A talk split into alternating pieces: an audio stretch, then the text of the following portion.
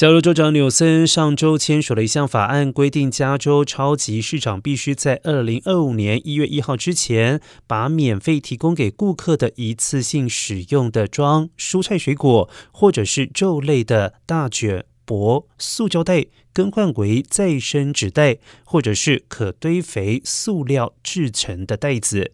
支持这一项 SB 一零四六法案的环保组织加州人反对废物表示，现在这种塑胶薄膜不可回收，几乎是任何垃圾箱当中的环境污染物。至于反对该法案的加州杂货商协会，四月份曾经要求将法案的生效日期从二零二三年延迟到二零二五年，以便制造商有更多的时间来生产。